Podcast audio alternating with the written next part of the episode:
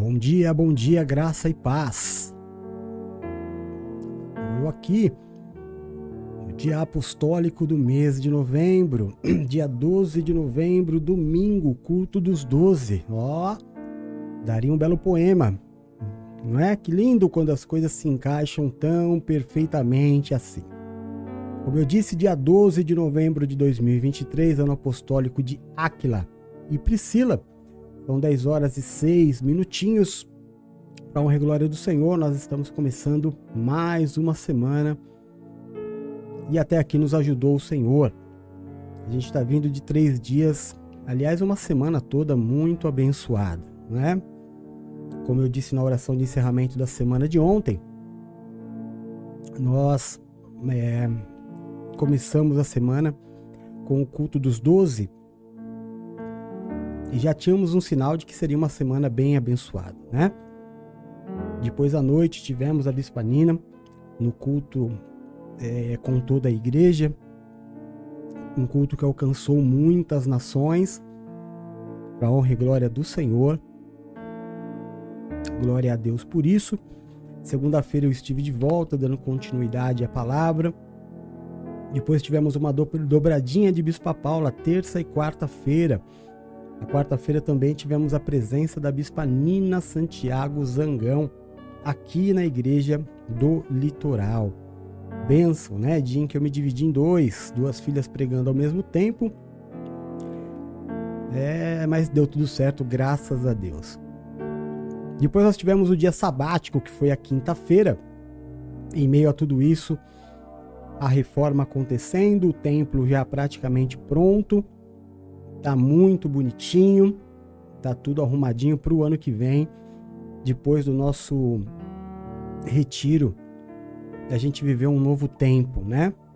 Viver a segunda página dessa história que nós começamos aqui no litoral. Glória a Deus por isso. É, glória a Deus também que o retiro está começando já, né? Já está bem pertinho, menos de um mês. E a gente tem tanta, tanta coisa para é, resolver e para decidir juntos para este ano lindo que Deus já me deu a palavra do ano apostólico de 2024. E vocês receberão essa palavra aqui no Retiro no dia 9. Não se esqueça, a partir das 6 horas, todos estejam aqui e a gente vai noite adentro, madrugada adentro, numa vigília ao nosso Senhor e Salvador Jesus Cristo, né? Ah, o que? Você não fez nenhuma vigília ao Senhor essa, esse ano? Vai fazer dia 9. Dia 9 você vai fazer a sua vigília ao Senhor. Aliás, iremos fazer a nossa vigília ao Senhor. Nos reuniremos como um quartel-general, a igreja, traçando planos, metas e objetivos para 2024. Juntos, encontraremos no Senhor a nossa alegria e o sentido da nossa vida. Não é? Então vai ser uma grande bênção sábado, dia 9 de dezembro, a partir das 6 horas da tarde. Amém? E aí, no dia 10, é a nossa festa de confraternização com todos aqueles que estiveram conosco durante este ano. Aí, no dia 10, você pode trazer os seus filhos, irmãos, pais, amigos, quem você quiser, tá? Só nos avise que virá. Diga a Bispa Paula que está fazendo esse, esse controle para gente, para gente saber é, como que nós precisamos nos preparar para receber todo mundo, tá bom, queridos? Em nome de Jesus, tivemos na sexta-feira um estudo bíblico fundamental na vida de todos aqueles que querem algo com o Senhor.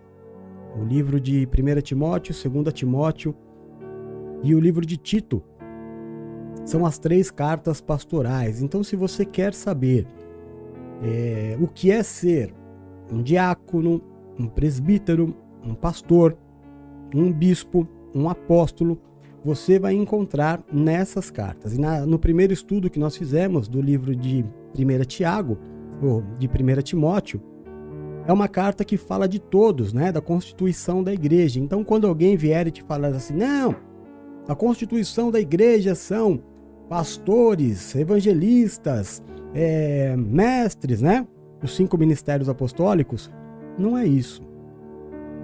Os cinco ministérios apostólicos são é a unção, né? Como isso vai agir o espírito que vai agir dentro da igreja. Agora, o livro de 1 Timóteo nos ensina o diaconato, o presbitério, o pastorado, o episcopado e o, o apóstolo. Tá tudo lá.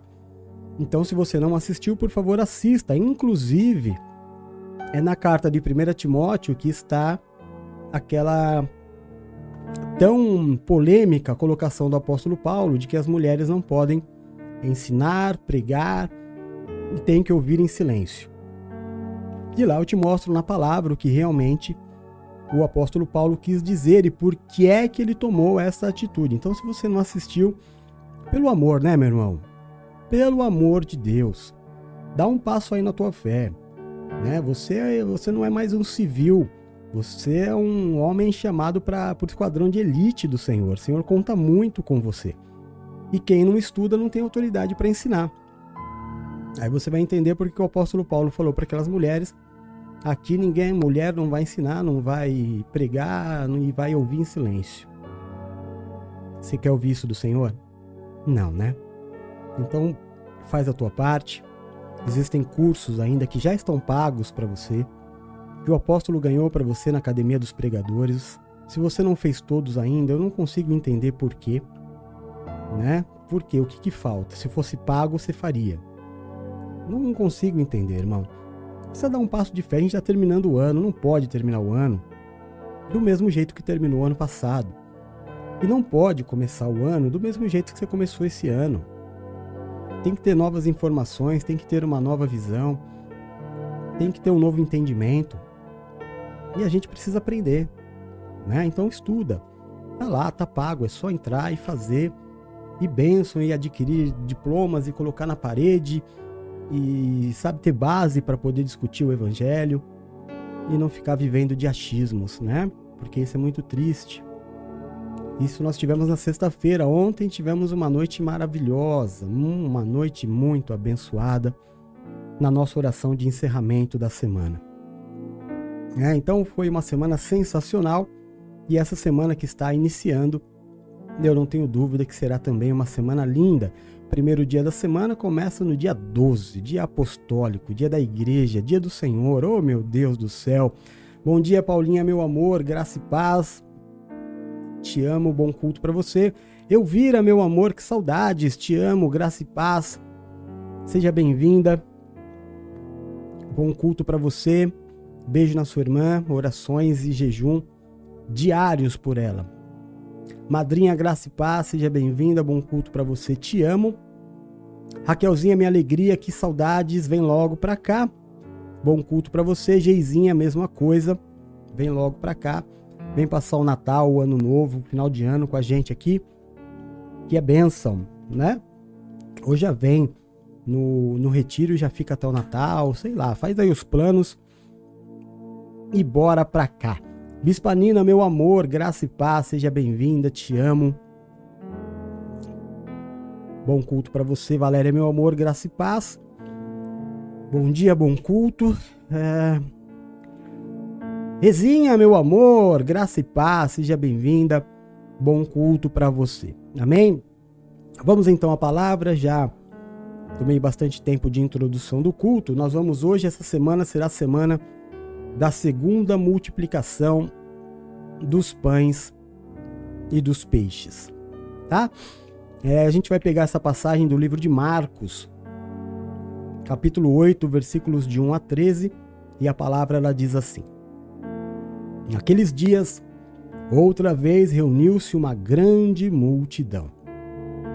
Visto que não tinham nada para comer, Jesus chamou os seus discípulos e disse-lhes: Tenho compaixão desta multidão, já faz três dias, três dias que eles estão comigo e nada têm para comer. Se eu os mandar para casa com fome, vão desfalecer no caminho porque alguns deles vieram de longe. Os seus discípulos responderam: Onde neste lugar deserto poderia alguém conseguir pão suficiente para alimentá-los? Quantos pães você tem? perguntou Jesus. Sete, responderam eles. Ele ordenou à multidão que se assentasse no chão. Depois de tomar os sete pães e dar graças, partiu-os e entregou aos seus discípulos, para que os servissem à multidão e eles o fizeram. Tinham também alguns peixes pequenos. Ele deu graças igualmente por eles e disse aos discípulos que os distribuíssem. O povo comeu até se fartar. O povo comeu até se fartar. E ajuntaram-se sete cestos cheios de pedaços que sobraram. Cerca de quatro mil homens estavam presentes. E tendo-os despedido, entrou no barco com seus discípulos e foi para a região de Dalmanuta. Os fariseus vieram e começaram a interrogar Jesus, para pô-lo à prova. Pediram-lhe um sinal do céu. Ele suspirou profundamente. Por que esta geração pede um sinal miraculoso? Eu lhes afirmo que nenhum sinal lhe, lhe será dado. Então se afastou deles, voltou para o barco e, avestrou, e atravessou para o outro lado. Amém? Glória a Deus. Vamos consagrar esta palavra ao Senhor. Senhor, nosso Deus e nosso Pai, é no nome do teu Filho Jesus Cristo que nós nos reunimos para aprender mais de Ti nesta manhã de domingo. No dia apostólico do mês de novembro, no primeiro dia da semana que pertence ao Senhor. Aqui estamos nós porque queremos mais de Ti, muito mais de Ti. Perdoa, meu Deus, os nossos pecados, as nossas falhas. Limpa-nos, nos purifica para que possamos receber a Tua palavra da forma com que o Senhor deseja que sejamos alcançados. Não permita, meu Deus, que por interferência da nossa carne ou da nossa emoção, nós recebamos esta palavra de uma forma contaminada. Limpa os nossos ouvidos e nos dá, meu Deus, a honra de receber a palavra como o Senhor fez com Lídia. Que de tudo que o apóstolo Paulo dizia a ela, ela entendia perfeitamente, porque recebeu uma capacidade de entendimento que vinha do Espírito. Louvado seja o Senhor.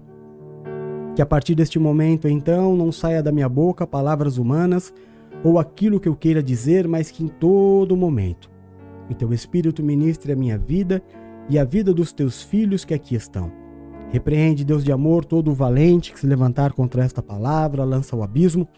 E desde já nós te entregamos a honra, a glória, o louvor, o domínio e toda a majestade, orando sempre no nome santo e poderoso do nosso Deus amado Jesus Cristo. Amém e amém. Graças a Deus. Amém? E agora com o patrocínio do Mercadinho da Silvia. Vamos lubrificar a garganta para dar prosseguimento, né? ah, amém. Glória a Deus. Bom, existem alguns milagres que acontecem duas vezes, repetidamente na Bíblia, né? A gente tem, por exemplo, lá no Antigo Testamento, pouca gente sabe, até porque a gente não fala muito da história dos judeus, a gente tem muito de Jesus para falar. Você vê que a gente passou seis meses falando de Áquila, Priscila, apóstolo Paulo e, e Apolo. Depois nós começamos no segundo semestre a falar dos milagres de Jesus.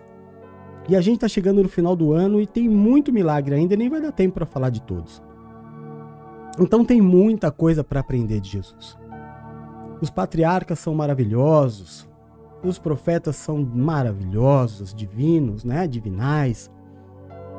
Ah, os juízes, meu Deus, a nossa própria igreja, o nosso ministério recebeu a visão é, que Deus nos deu sobre Débora, o ministério da liberdade da mulher. E tantas coisas do Antigo Testamento, os reis, muita coisa, né? Os profetas, como eu disse, muita coisa maravilhosa. Muita gente não sabe que Golias matou duas vezes dois gigantes, aliás, uma vez, né? Mas duas vezes, é, por duas vezes matou um gigante chamado Golias. É, tá vendo? Talvez você não soubesse dessa curiosidade mas aconteceu duas vezes. Uma diretamente, aquele gigante filisteus, filisteu que estava afrontando o exército do Deus vivo, e Golias e Davi foi lá e deu-lhe uma pedrada na cabeça, que não o matou, e Golias morreu com a sua própria arma, né? Aqui na igreja da Praia Grande nós distribuímos a pedra que Davi lançou, a pedra que simboliza Jesus Cristo. Estamos, estamos vivendo muitos milagres com os símbolos proféticos que Deus tem nos dado para honra e glória do Senhor, mas você não precisa ficar tristinho aí não, que a sua está guardada aqui e você vai recebê-la no, no nosso retiro, tá? Não pensa que eu esqueci de você, de jeito nenhum. Bom, é, os, do, outra coisa que acontece duas vezes, muito bonito, é a mulher que derrama aquele bálsamo nos pés de Jesus. A palavra diz que ela tinha guardado aquilo durante toda uma vida. E o engraçado é que, num espaço muito curto de tempo, ela consegue repetir aquele ato. Né? A multiplicação dos pães, nós já dissemos aqui sobre a primeira. E agora vamos falar sobre a segunda. A grande pesca, existem duas na conversão de Pedro, não é? E na volta de Pedro lá em João 21. Então existem várias coisas quando as pessoas dizem assim, né? Tem um ditado popular. Ah, o raio não cai duas vezes no mesmo lugar. Irmão, isso não é bíblico. O milagre que você viveu um dia, você pode voltar a vivê-lo muitas e muitas vezes. Muitas vezes. Amém? Então não entra, não deixa coisas deste mundo contaminar o seu coração. Se você já viveu algo bom, perfeito e agradável, você pode sim voltar a vivê-lo para a honra e glória do Senhor. Amém? Em nome de Jesus. Mas essa palavra, pela segunda vez, agora os discípulos já não questionam tanto Jesus, porque já têm uma experiência do poder de Deus, não só da multiplicação de pães, mas também naquilo que o Deus, que o Senhor pode fazer de impossível. Eles já viam agora, diferente do, da primeira multiplicação, Neste momento, eles já tinham vivido muitos milagres e a fé deles já era uma fé diferente. Então, eles, eles fazem mais é, colocações a Jesus sobre posicionamento que eles devem ter. Respondem com mais calma, respondem com mais objetividade, mas sem questionar ou duvidar daquilo que Jesus podia fazer. Assim também é a nossa fé. No início, nós ficamos muito ansiosos por aquilo que vai acontecer, o que pode acontecer, ficamos com medo de que não vá acontecer, mas com o decorrer do tempo, a gente vai sendo tratado por Deus para ser liberto da nossa carne, da nossa ansiedade, do nosso desejo de que tudo aconteça é, imediatamente. A gente aprende que a gente recebe tudo quando aquilo deixar de ser a coisa mais importante na minha vida. É, quando eu coloco Jesus como o principal da minha vida, quando os meus compromissos com a obra, que é onde eu posso demonstrar o meu amor por Jesus e não há outro lugar para isso, eu é, eu vou crescendo na minha fé, eu vou evoluindo na minha fé. A cada ano que passa, a cada mês que passa, eu começo a viver milagres e a igreja precisa ser um lugar que, assim como Jesus, é, ele nos ensine a crescer espiritualmente. A igreja não pode ser um lugar. Eu estava num aconselhamento ontem, é, um pouquinho antes do culto começar, e eu estava falando para a pessoa isso, né?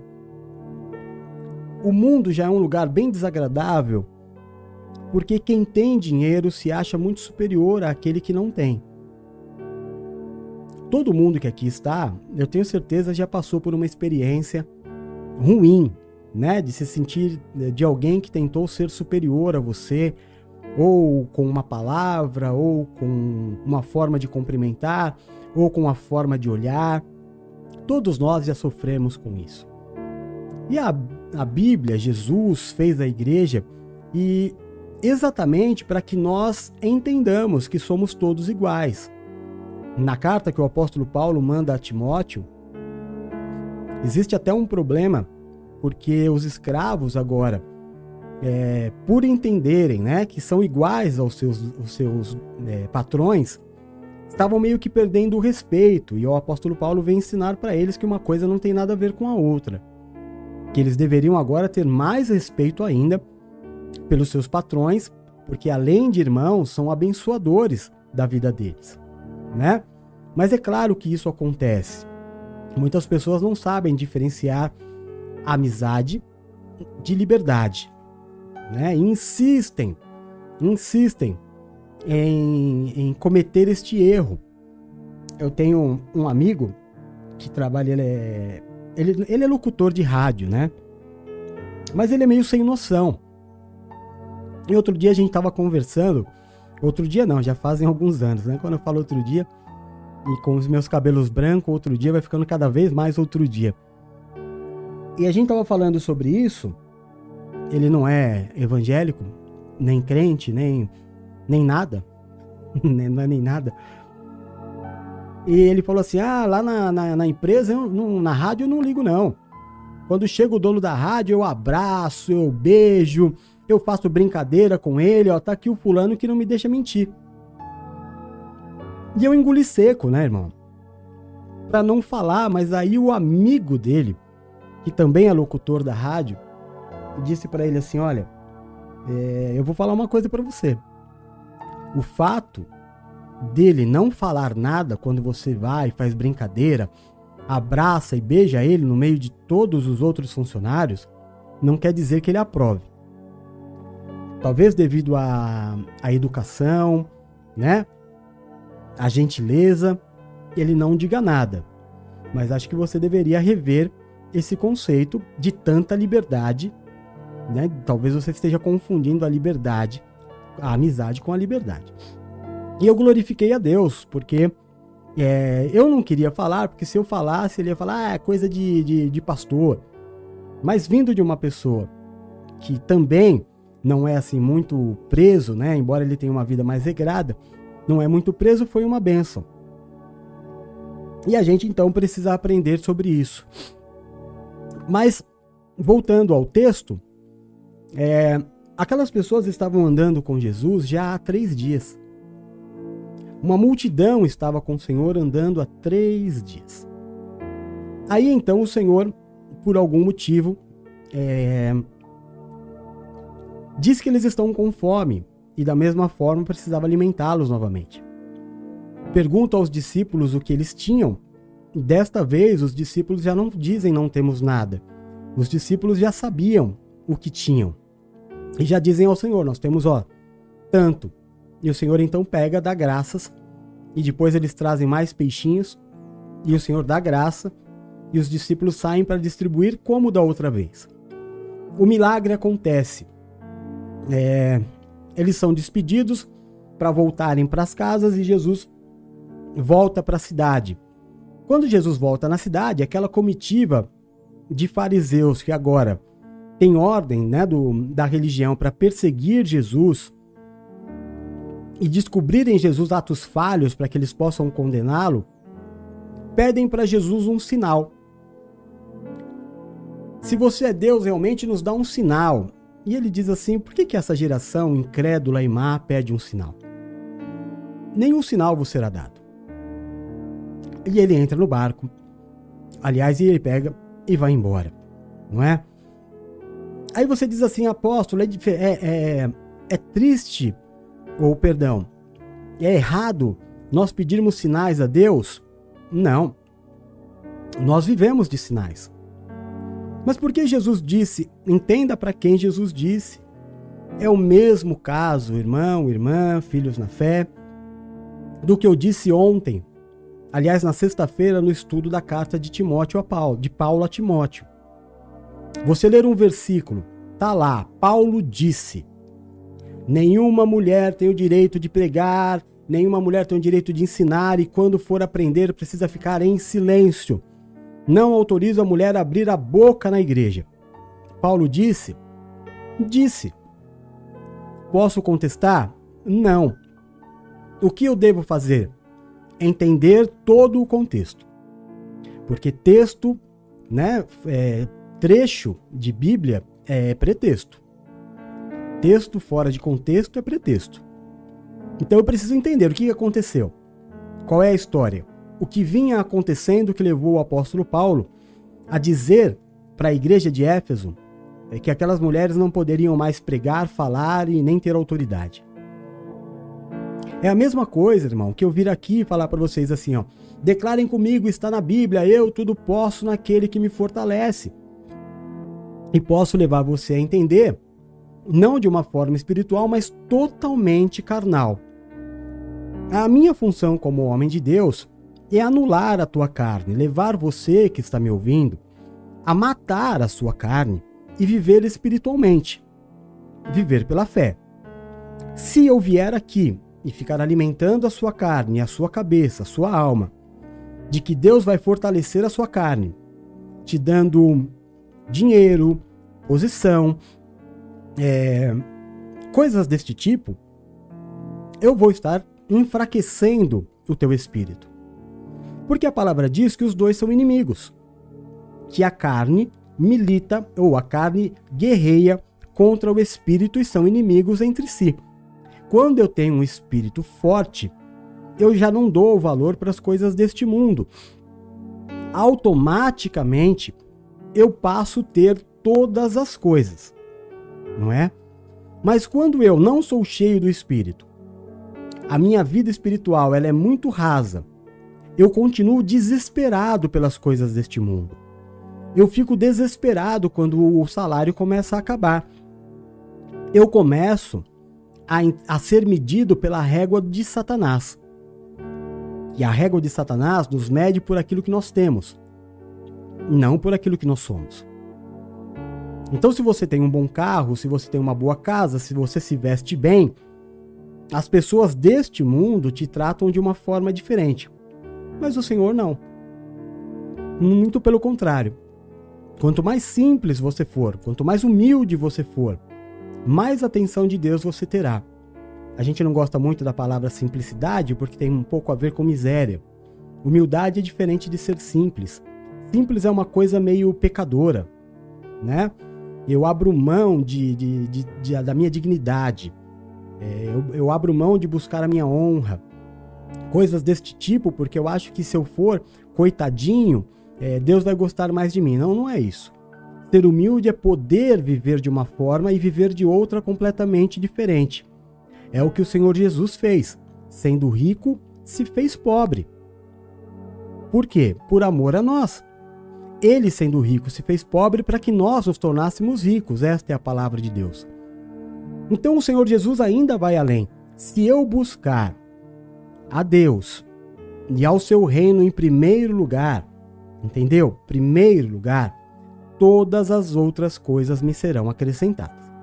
Mas se o grande objetivo da sua vida é um bom salário, Deus não está em primeiro lugar. Porque o grande objetivo da sua vida deveria ser Jesus. Da mesma forma com que você acorda cedo todos os dias, vai trabalhar, viaja até o trabalho, gasta dinheiro para trabalhar e faz isso todo dia, você não consegue fazer a mesma coisa por Deus. Ah, mas o trabalho eu sou obrigado. Então você está tendo uma vida muito triste, porque você só faz aquilo que é obrigação. Então, o ensinamento de Jesus Cristo para nós é que quando nós nos esquecermos das coisas deste mundo, nós passaremos a ter. O Senhor não quer nos perder. É aquela coisa, sabe, irmão? É, do álcool, por exemplo o apóstolo Paulo na carta para Timóteo, você precisa assistir o, a aula, pelo amor de Deus. Mas Timóteo estava tendo problemas na igreja com homens mais velhos que estavam dando trabalho por causa do álcool. Então, desde aquela época, o álcool já era um problema para pessoas que não sabiam se controlar. Mas o mesmo apóstolo Paulo fala na carta a Timóteo: não deixe de beber vinho todos os dias, por causa do teu problema estomacal. Então eu estou dizendo isso porque às vezes, irmão, é... como é que eu vou te falar? É... Você não, você pode, por exemplo, numa festa, no retiro, você pode beber uma taça de vinho. E isso não te mata.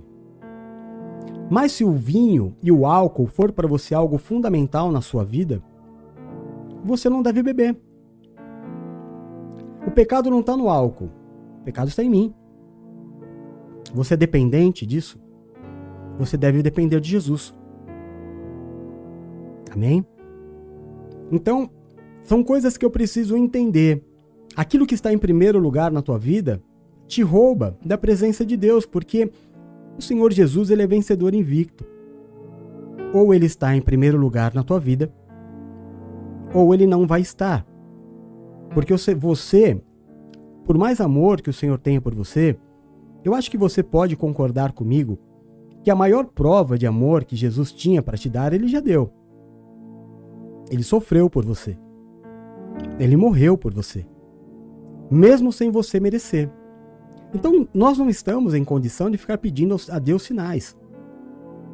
Não há necessidade de nós ficarmos pedindo sinais. O grande sinal já foi dado.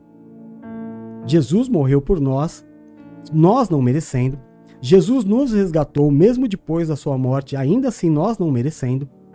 Nós estamos aqui sem merecimento, mas ainda não conseguimos matar a nossa carne.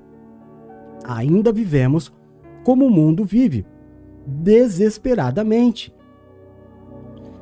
Uma das coisas que eu disse para no aconselhamento de ontem, que foi uma benção, a promessa de Deus que, que fala muito forte ao meu coração é que Deus vai nos dar vida, mas não qualquer tipo de vida. Deus vai nos dar vida abundante. Vida abundante é diferente de sobreviver. O que é sobreviver? Sobreviver é viver de obrigação. Eu tenho vida, eu tenho saúde, mas toda essa vida e saúde é usada para minha obrigação. Porque eu não coloquei Jesus em primeiro lugar na minha vida. E se eu não coloco Jesus na minha vida, eu não coloco. Ele não está em segundo, nem terceiro, nem quarto. Ou ele vai estar em primeiro lugar, ou ele não vai estar, porque você não vai vencer Jesus. Jesus não vai mendigar o teu amor. Jesus é o primeiro. Né? Tanto o mandamento, ame ao Senhor teu Deus em primeiro lugar. Não tem outros deuses diante de ti. E aí, muitas vezes, deuses diante, diante de nós é o dinheiro, é um patrão, é, é um carro, é uma casa, são alguns amigos que eu dou mais valor do que eu dou para Deus. Não é que eu não deva viver, mas tudo isso tem que vir abaixo de Deus. Eu posso ter todas as coisas, volto a dizer, e terei, terei em abundância. As bênçãos me alcançarão, diz a palavra de Deus. Mas se eu não aprender a viver espiritualmente, se tudo que eu conquistar for conquistado pela força da minha carne, meu irmão, até quando você vai ter força para conquistar? Ontem, depois do culto, eu deitei, estava bem cansado. Ainda tô, né? e eu fui assistir o último filme dos Guardiões da Galáxia, que eu não tinha assistido ainda. E aí tem uma hora que o Senhor das Estrelas diz assim: ó, lá na Terra, as pessoas morrem por volta de 50 anos. eu falei, tá amarrado. Aí eu parei para pensar, eu falei, não, não tá errado. Não quer dizer que é com 50 anos. Mas quando você chega aos 50, você está por volta de 50, irmão, você tem mais história para contar do que para escrever. Não é? E se você já entrou no ENTA, né? ENTA é de uns 40 para frente. E você ainda não se tornou uma pessoa espiritual, toma cuidado. Eu já não tenho a mesma força que eu tinha antes. Não é? Eu já não consigo talvez né, fazer fisicamente tudo que eu fazia antes. Talvez não, com toda certeza. Com toda certeza. E daqui para frente vai piorando. E não tem um remédio que vá melhorar isso. Quando você faz, entra na faixa 200, dificilmente você arruma um emprego. Você vai ter que ser autônomo. Nenhuma empresa vai te contratar com a cultura que tem esse país, entrou no Zenta, aliás, 30 e poucos, você já está velho para o mercado. Sabe que é verdade. Aí ou você tem uma profissão ou você é autônomo e vai ter que continuar ganhando a sua vida com a força do teu trabalho, E como eu te disse, uma hora a força vai faltar. Aí você vai falar: Meu Deus, por que, que eu não investia na minha vida espiritual? Por que, que eu não deixei Deus agir na minha vida? Por que, que eu deixei me enganar que a minha força jamais sumiria? Por que, que eu deixei me enganar que a vida inteira eu conseguiria dar, é, resolver os problemas que eu arrumo? Não é? Por quanto tempo eu deixei me enganar achando que quem me sustentava era o meu salário? Vai chegar uma hora que tudo isso vai acabar. Vai acabar. Nós não vivemos num país, por exemplo. É, Kel. É verdade isso aí. Toda paciência um dia chega ao fim. Não é? E conforme a gente vai ficando velho, se a gente está envelhecendo na carne, a nossa paciência vai acabando também. No espírito, nós somos renovados todos os dias. O que, que nos deixa nervoso? Aquilo que a gente não pode resolver. Existem inúmeras coisas que na nossa carne nós não podemos resolver. Então eu não posso vir aqui pregar para você carnalidade, irmão. Eu não posso vir aqui pregar para você riqueza. Riqueza verdadeira é ter Jesus, que vai suprir você todos os dias da sua vida. Então para. Para de uma vez por todas de alimentar a sua carne. Para de uma vez por todas de se alegrar extremamente porque você tem um bem. Do mesmo jeito que o bem veio, ele pode ir. E do mesmo jeito que a tua felicidade foi extremamente grande porque você conquistou algo, a tristeza será enorme se você perder. O Senhor Jesus disse isso. Não junta coisas na terra, porque o ladrão pode roubar, a ferrugem pode corroer, junta tesouros no céu. Não vai te faltar nada na terra. Não vai faltar nem coisa grande nem coisa pequena. Mas é necessário que você se deixe alimentar pelo Senhor. Aquelas pessoas estavam há três dias com Jesus. Fala a verdade para mim aqui. Você tem condições psicológicas, carnais e emocionais de passar três dias longe da sua casa e do seu trabalho? Porque aquelas pessoas largaram tudo. Ah, um bando de vagabundo. Ô, meu irmão, só de homem tinha 4 mil. Tinha menos gente dessa, dessa vez, né? Vamos dizer que tinha umas 15 mil pessoas. Não eram 15 mil vagabundos. Eram pessoas que tinham se encontrado com Jesus. E agora tinham outro sentido de viver. Você já se encontrou com Jesus. Falta agora se converter. Falta agora entregar a sua vida para Ele, como você prometeu que faria. Ai, apóstolo, mas eu tenho medo. Como é que vai ser, irmão? Ou você faz pelo amor, ou você vai fazer pela necessidade. Porque o tempo tá passando. Eu estava vendo ontem uma entrevista. É, lembra daquele cantor chamado João Gordo? Um punk? Tinha programa na MTV, teve programa na Record. Eu estava vendo ele falar, ele tem um podcast agora. Ele estava entrevistando o Badawi, da banda CPM 22. Algumas pessoas devem conhecer aqui também. E ele falou assim pro Badawi: Cara, eu nunca me imaginei com 60 anos. Eu achei que eu ia ser jovem para sempre. E aí, irmão, de repente, ó, é, você olha no espelho e você vê o cabelo branco. Você olha no espelho e você vê a ruga. Aí sabe o que você faz? Você corre pintar. Você corre para maquiagem. Aí você co começa a ficar desesperado para fazer uma uma plástica ou para passar um creme, é para disfarçar, para esticar quando você de verdade deveria aprender a viver este tempo. Ai meu Deus, estou ficando feio, estou ficando flácida, tô fi... Deixa eu te explicar uma coisa. Para cada fase da sua vida, existe uma beleza diferente. O problema é que você não aceita o tempo e você acha que você pode lutar contra o tempo. Você acha que vivendo de aparência, porque a maquiagem é a aparência. Usa, viu, irmã? Tô falando pra você usar, não. Não usar. Usa mesmo. Fica cada vez mais bonita. Mas aceite. Pode pintar o cabelo também, não tem problema. Fica na bênção. Sinta-se bem. Mas não tente esquecer ou é, fazer de conta que você não está vivendo o envelhecimento.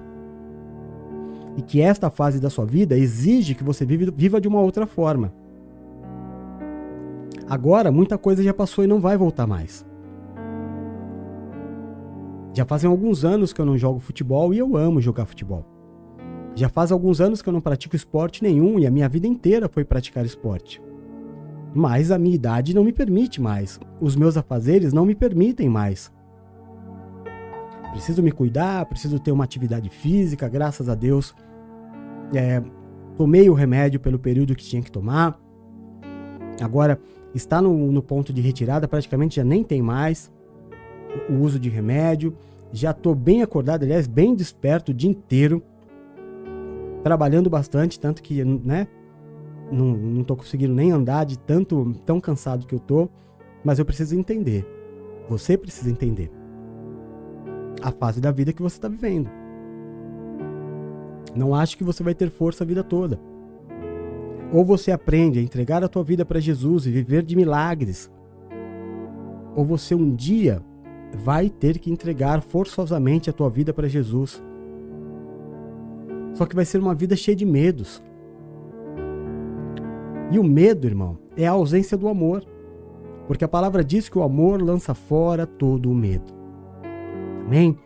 Deixa eu começar a pregar aqui os três tópicos dessa semana. Amanhã eu vou ministrar para vocês às 8 horas da noite este tópico. Aliás, a Geisa e a, e a madrinha podem ministrar amanhã também nas orações este tópico, tá? Três dias com Jesus. E nos outros dias? Quem os alimentou? Não importa o quanto você tenha, uma hora vai acabar. 1 Reis 17, versículo 4 diz assim: E há de ser que beberás do ribeiro, e eu tenho ordenado aos corvos que ali te sustente. Foi, pois, e fez conforme a palavra do Senhor, porque foi e habitou junto ao ribeiro de Querite, que está diante do Jordão. E os corvos lhe traziam pão e carne pela manhã, como também pão e carne à noite, e bebia do ribeiro, como também pão e carne à noite, e bebia do ribeiro. De dia, os corvos vinham e alimentavam Elias e ele bebia do ribeiro aonde ele estava, porque o Senhor o havia colocado ali. De noite, os corvos voltavam e levavam comida para ele, e ele bebia do ribeiro de onde Deus disse para ele estar. Só que aquele momento, irmão, era um momento em que a terra passava por extrema seca. Uma crise realmente de comida. Não chovia há muito tempo, não tinha água e não tinha comida. Deus diz para Elias ir até esse ribeiro, que ali ele o alimentaria. Mas até que Elias chegasse ao ribeiro, o que, que ele comeu? Ou não comeu? Elias trabalhava? Não. Elias estava acostumado a ser suprido por Deus. Não é? Elias foi até o ribeiro com aquilo que ele tinha. E aquilo que ele tinha ia acabar. Porque o que Elias tinha, comia, era o que a terra podia dar.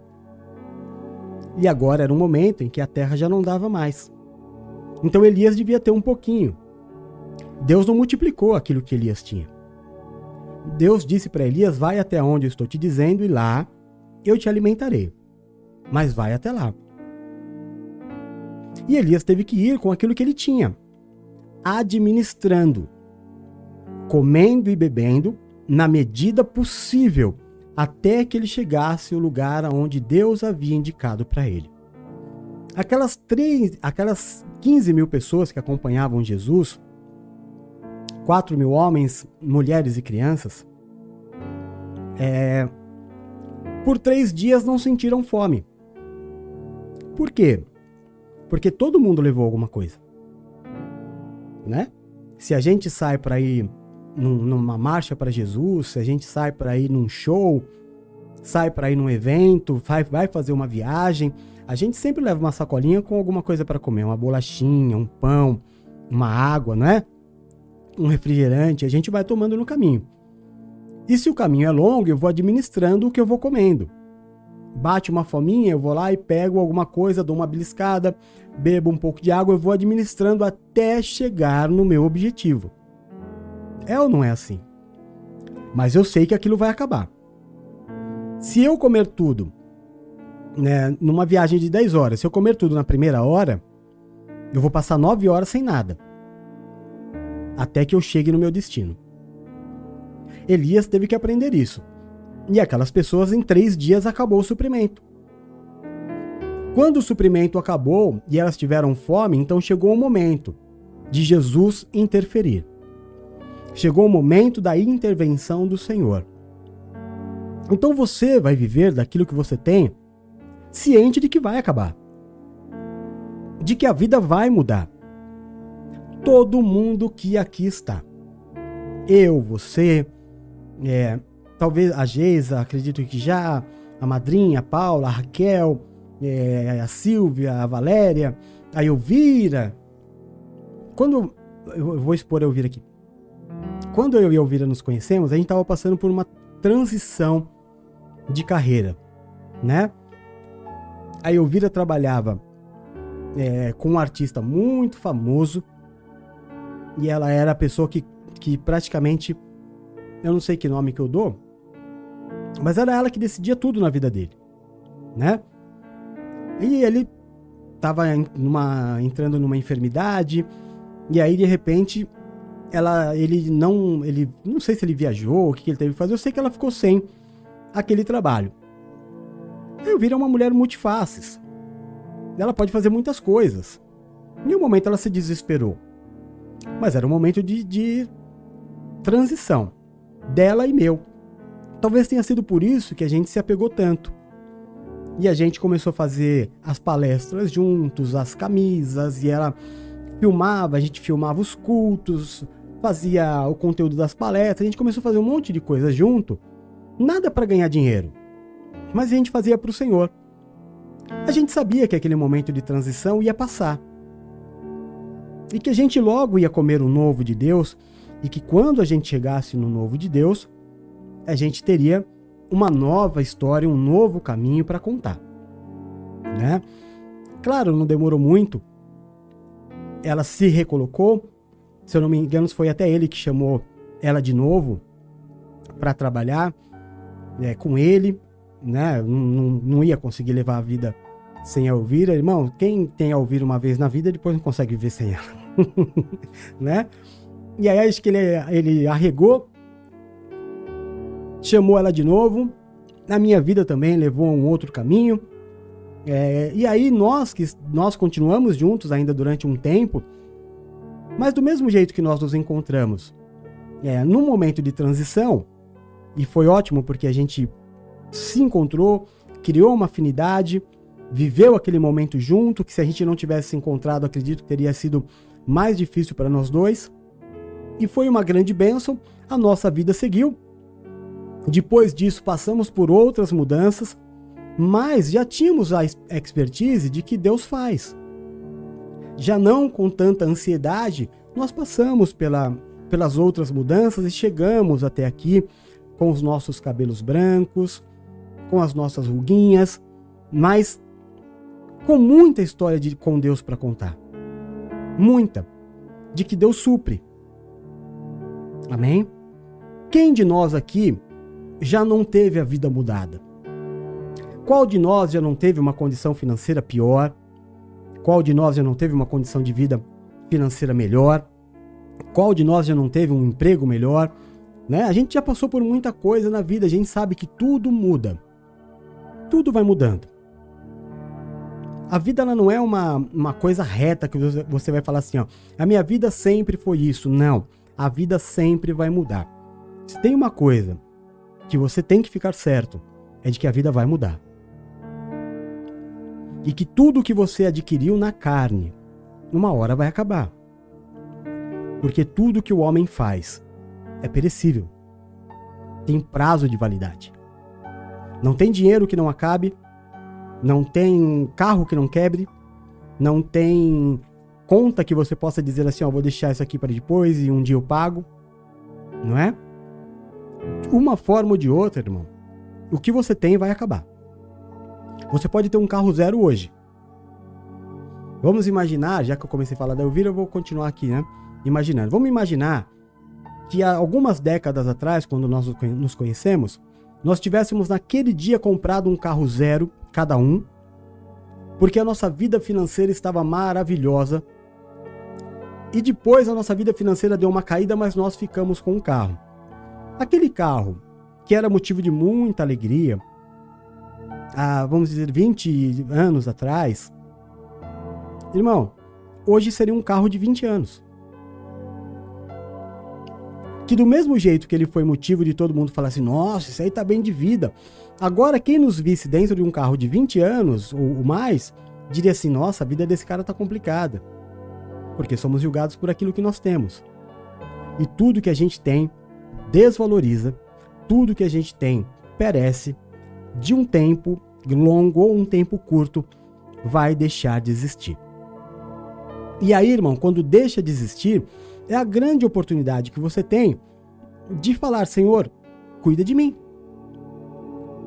O Senhor mandava maná para o povo diariamente, dizia para eles: não guardem. Não guardem, dependam de mim e não do maná. Vai ter em abundância todos os dias, mas não levem para dentro de casa. O Senhor mandava os corvos. Tem uma curiosidade sobre os corvos.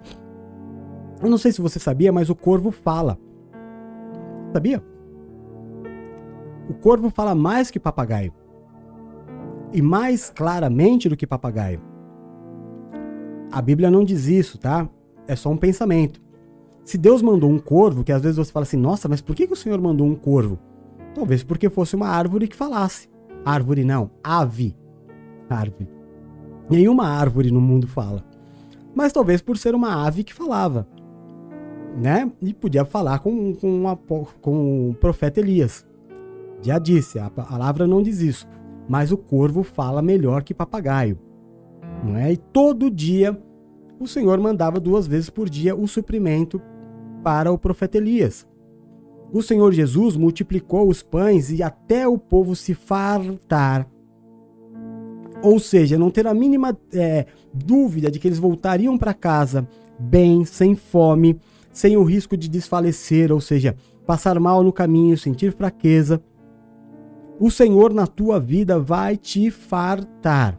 O Senhor vai te suprir, irmão, todos os dias da sua vida, até que você se farte. Vai te dar, vai, não vai te faltar o pão, não vai te faltar o remédio, não vai te faltar o amigo, não vai te faltar a palavra, não vai te faltar o amor todos os dias da sua vida, desde que você esteja disposto a colocar Jesus em primeiro lugar da tua vida. Não adianta, não adianta, irmão, você achar que você engana a Deus.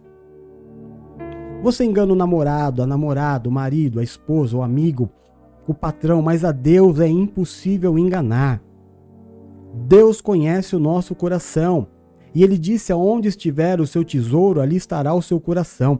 Se o seu coração não está em Deus, você vai correr a vida inteira. A vida inteira. Se você não tem prazer na palavra, por exemplo, estudo bíblico, muito pouca gente estava lá. Por que, que você não estava? Porque você não quer se alimentar. Encerramento de oração da semana. Ah, eu não tenho obrigação. Claro que não tem obrigação. Como você não tem obrigação de ir para o céu. Não é? Como eu não tenho obrigação de estar aqui. Eu estou aqui porque eu amo ao meu Deus. E estou servindo a Ele. Porque a minha casa se tornou a sede da igreja. Porque a piscina da minha casa é o batistério da igreja. E a garagem da minha casa se tornou o templo, sede da nossa igreja. Amém? Porque tudo que eu tenho é do Senhor. Porque eu vivo para o Senhor. Porque eu tenho que viver essa experiência de suprimento com Deus de crescer espiritualmente, não carnalmente, para poder te dizer: você precisa abandonar a sua carne. Você precisa parar de acreditar tanto na capacidade da sua carne. Entregar o seu caminho ao Senhor. Na quarta-feira a Bispanina estava aqui. No final do culto eu pedi, eu estava de chinelo, né? De chinelo que rasgado ainda. Mas eu estava fora do templo. Tá bom? Quando o culto terminou, eu falei assim, filha, vamos orar pela Silvia e pela Nenê, que elas estão com uma tosse há muitos dias e servo de Deus não pode ficar. Mal que perdura não é do Senhor. Né? A gente vai ter tosse, dor de garganta, dor de cabeça, resfriado, mas vem e vai. Vem e vai. Então vamos orar porque mal que perdura não vem de Deus. E aí nós oramos em concordância por elas. No outro dia, na quinta-feira, eu fui no mercadinho à tarde e aí a madrinha falou assim: ó, não tossi nada. E ela não parava de tossir o tempo inteiro. Benção. Sabe o que é isso? Fruto de uma consagração. Amém? A oração vai ser ouvida, irmão, quando você tiver uma verdadeira aliança com Deus. Quando você ficar com um pezinho lá, um pezinho cá, ah, eu confio em Deus, mas eu vou fazer aqui primeiro, né? Tem muita gente que é assim. Eu vou, eu confio em Deus. Uma vez foi um, uma pessoa pediu oração e ele falou para mim que ele estava cheio de dívida, era um senhor já. E que ele acreditava, eu falei, mas você acredita em Deus? A sua vida está em Deus? Acredito. Deus em primeiro lugar. Aí eu fui, orei por ele. Quando eu terminei de orar, ele colocou a mão no bolso e ele tirou um jogo da da, da cena. Acho que era Loto na época, não lembro direito. Um desses jogos que pagam muito, ele falou assim: "Ai, pastor, se a tua oração não der certo, já fiz aqui a minha fezinha. Eu falei, ô meu irmão, esquece a minha oração e boa sorte na tua fezinha. Amém? Ah, apóstolo, é proibido jogar? Não, não é proibido jogar, irmão, mas é que você está confiando na sorte, né? Você está confiando no jogo de azar. Você está achando que o dinheiro vai te trazer uma grande felicidade. Quando a grande acerto na loteria que você teve foi conhecer Jesus. Você não precisa mais. Ninguém acha, ninguém acha que vai ganhar muito dinheiro é, para ficar mais triste. Só que existem muitos ganhadores desses reality shows aí, Big Brother, A Fazenda, que ganharam e não tem mais nada. Então, se você está lá jogando na loteria, na loto, nesses jogos de enriquecimento fácil, é porque você ainda não conheceu Jesus. É porque você ainda acha que você precisa de dinheiro para viver. E você é capaz de gastar dinheiro, né, num jogo de azar, do que crer em Deus, de que Deus vai suprir todos os dias as tuas necessidades.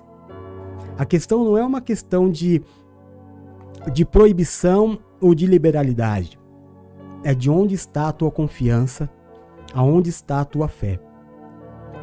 Toda vez que você faz um jogo, toda vez que você compra uma, uma rifa, é porque você não acredita que Deus possa fazer por você. Você não acredita que Deus pode te suprir todos os dias, você não acredita que Deus possa te enriquecer, porque você ainda é muito carnal. Porque você ainda é, vincula a bênção com bens materiais. Você diz: Eu não quero nada desse mundo, mas sonha todo dia em ficar rico. Todo dia. Você pensa muito mais em ficar rico do que em ser salvo, por exemplo. Você se submete a coisas por causa de um salário que você não se submete pela obra de Deus. Amém? Então são coisas que a gente precisa pensar. Três dias foi o tempo que demorou para o suprimento pessoal deles acabarem. E aí, quando eles não tinham mais o deles, passaram a depender de Jesus. E aí, irmão, se a viagem duraria 10 horas, eles podiam comer tudo na primeira, depois ia aparecer mais, eles iam comer tudo na segunda, e eles iam chegar nas 10 horas de viagem fartos, sem preocupação, sem ter que administrar, vou comer um pouquinho aqui para daqui uma hora se der fome eu ter de novo, não, come à vontade, daqui uma hora tem mais. Come à vontade porque daqui outra hora tem mais. E não vai faltar na sua vida. Em segundo lugar, a Bispa Paula vai ministrar e as meninas podem ministrar na oração também. Não deixe de se reunir como igreja. É na comunhão que o milagre acontece. Hebreus capítulo 10, versículo 25 diz assim: Não deixemos de nos reunir como igreja, segundo o costume de alguns, mas encorajemo-nos uns aos outros, ainda mais quando vocês veem que se aproxima o dia. Será? Eu não quero pensar nisso. Mas será, irmão, que você não está percebendo tudo que está acontecendo?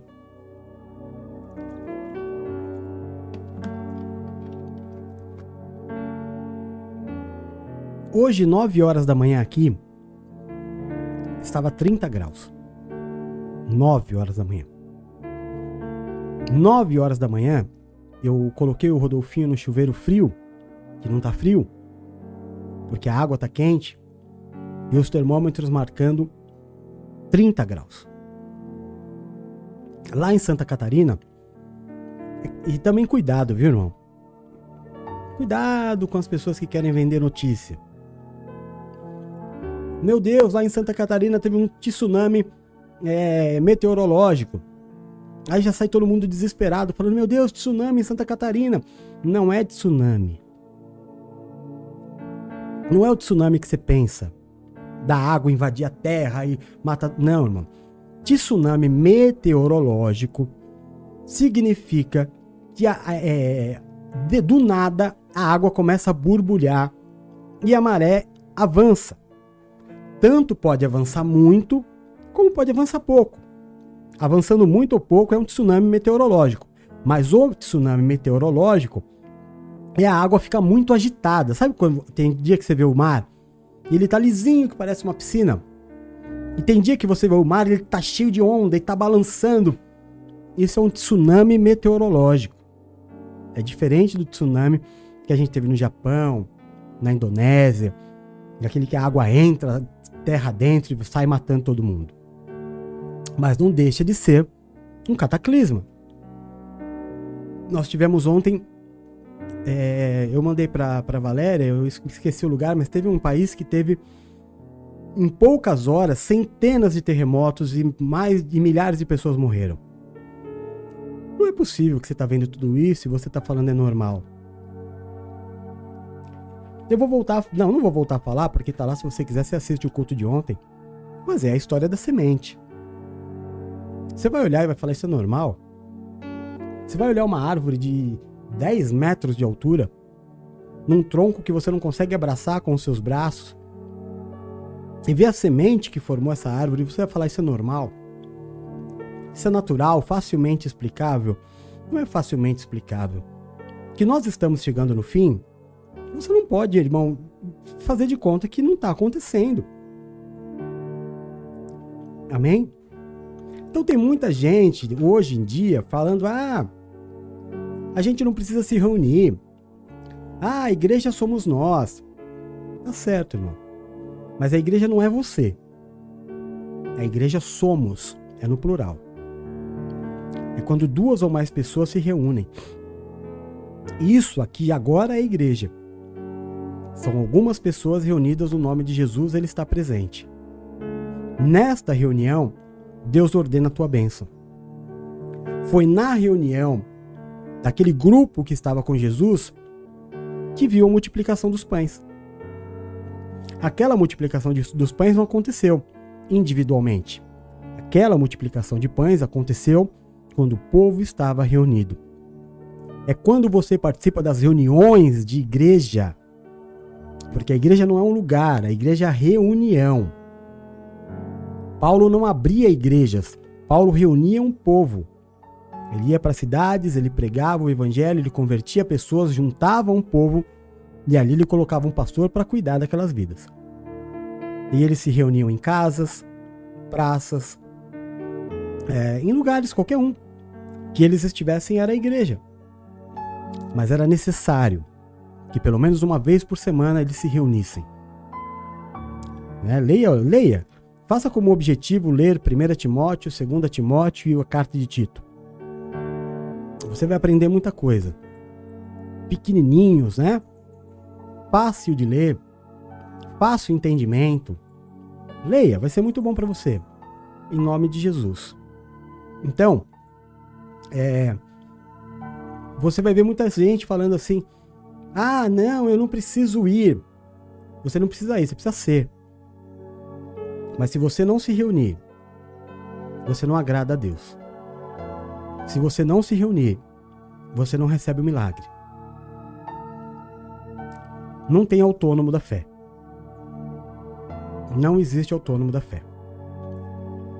A bênção de Deus se manifesta na igreja, não é individualmente. Amém? Não existe pastor sem povo, não existe presbítero sem povo, não existe diácono sem povo, não existe bispo sem povo, não existe apóstolo sem povo. Todo mundo tem que estar junto. Para a bênção ser ordenada, precisa ter uma reunião. Essa reunião é a igreja. E você tem que fazer parte. Não adianta aparecer no grupo, irmão, né? Como aconteceu é, essa semana, eu fiquei extremamente triste, muito triste. Né? Falei com a madrinha, falei, falei, meu Deus, como é que pode acontecer isso? É pessoa que, pessoas que nos conhecem, tá no grupo da, da igreja. Eu nunca vi num culto. Nunca vi em um culto. Aí vai passar por uma necessidade, sabe que tá para acontecer uma coisa difícil, ruim. Pede oração no grupo, mas não aparece para orar. ora lá por mim. Então, vamos lá orar. Ou você vai na igreja, ora lá por mim, vamos lá orar. Quão isso é importante para você? Se você não se reunir, não tem bênção, irmão. Por mais que eu te ame. Pedro estava preso, a igreja se reuniu e orou, e eles foram libertos. Vai ter libertação para tua vida. Vai ter libertação para tua família. Mas se você se reunir. Se você não tem tempo para se reunir, a igreja não é importante para você. Se a igreja não é importante para você, não diga que Deus está em primeiro lugar da tua vida. E não use palavras, frases do tipo Deus conhece o meu coração. Ele conhece, sabe que você está errado. Não tente usar a Bíblia a teu favor em relação ao teu erro. Use a Bíblia para o seu arrependimento e correção. Em nome de Jesus. E para terminar, quarta-feira eu vou ministrar essa palavra. E a Bispa Nina vai estar aqui. E ela ministra no, na física e eu ministro, ou ela ministra aqui no templo e eu ministro lá, vamos ver. O maior. Não.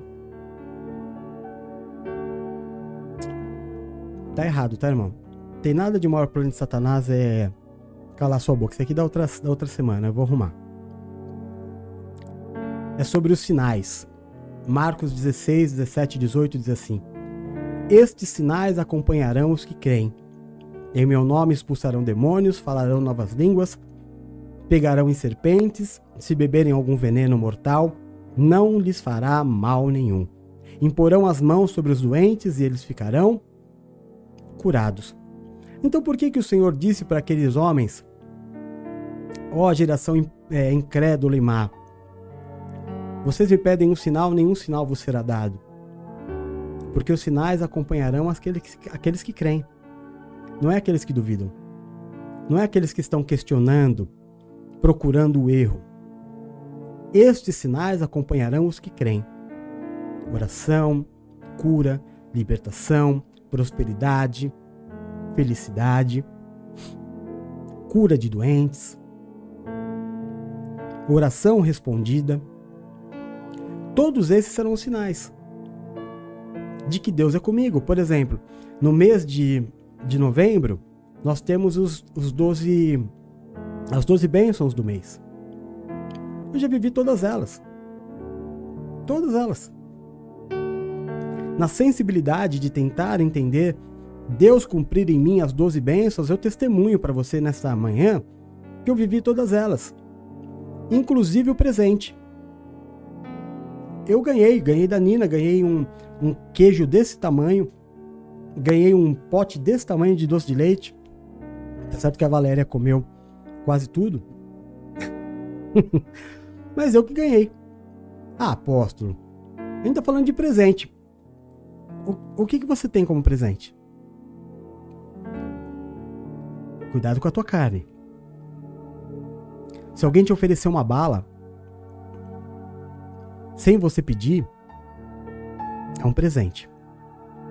Ah, apóstolo, mas não é isso que eu estava preso. Irmão, o presente é um sinal. Não é algo que vai mudar a tua vida. Os sinais. Os sinais não é algo para você. É... O sinal é para você crer. É para você se alegrar e dizer assim: olha, Deus é comigo. Eu vi o sinal. Então o presente não é um carro, uma casa, pode até ser. Pode até ser, porque tem gente aí que tá na boca para ganhar um carro. E recebeu a notícia no mês de novembro. Pode não sair em novembro, mas vai sair em nome de Jesus.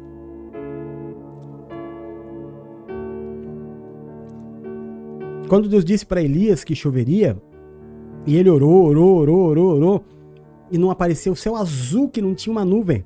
Quando apareceu uma pequena nuvem do tamanho da, do, da mão de um homem, ele falou: Vamos embora que vai chover. Não importa o tamanho do presente, é o sinal. Deus está te dizendo através de uma bala, através de uma camiseta, através de um chocolate, através de uma de um queijo, através de seja lá o que for, que ele está com você. E aí eu te pergunto, você ganhou um presente esse mês? Aí você vai falar, ai apóstolo, nem sei. Você não está preocupado. Você não está preocupado. Quando eu recebo as 12 bênçãos do mês do Senhor, quando eu recebo as 12 bênçãos, como a gente vai receber daqui a pouco as 12 bênçãos do mês do ano de 2024, quase falei aqui. Eu deixo elas marcadas e eu vou lendo. E cada uma das bênçãos que eu vivo é um sinal de que Deus está comigo e que eu estou no caminho certo. Não é que eu vou viver as, as bênçãos principais, não tem bênção principal. As doze são principais. Amém? Então, faz aí uma, uma, uma pesquisa, pega lá as doze bênçãos e olha com sensibilidade as doze bênçãos do mês de novembro percebe como você já viveu todas elas. Talvez não do tamanho que a tua carne imaginaria, não do tamanho que a tua carne é, desejou, mas do tamanho que o Espírito te entregou.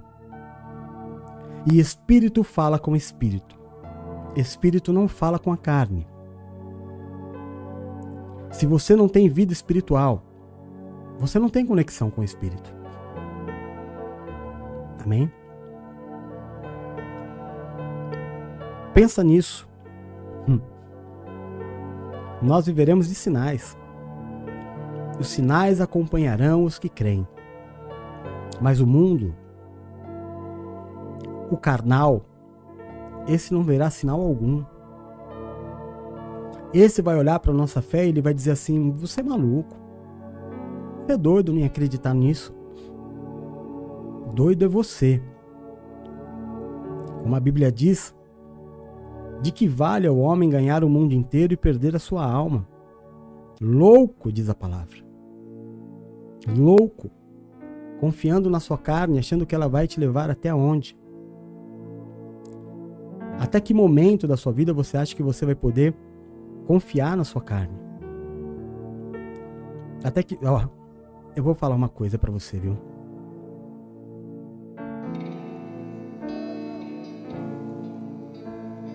É difícil, viu? Eu não vou falar não. Porque se eu começar a falar aqui o que eu ia falar, a gente vai entrar é, mais, mais adentro ainda e vai ter mais coisa para pregar. E eu quero fazer cultos mais sucintos que vocês possam ouvir durante a semana, se alimentar dessa palavra. Mas ouça, irmão. Faz um voto com Deus que você vai ouvir pelo menos. É como se fosse um jejum. Fala, Senhor, eu vou ouvir este culto mais duas vezes pelo menos.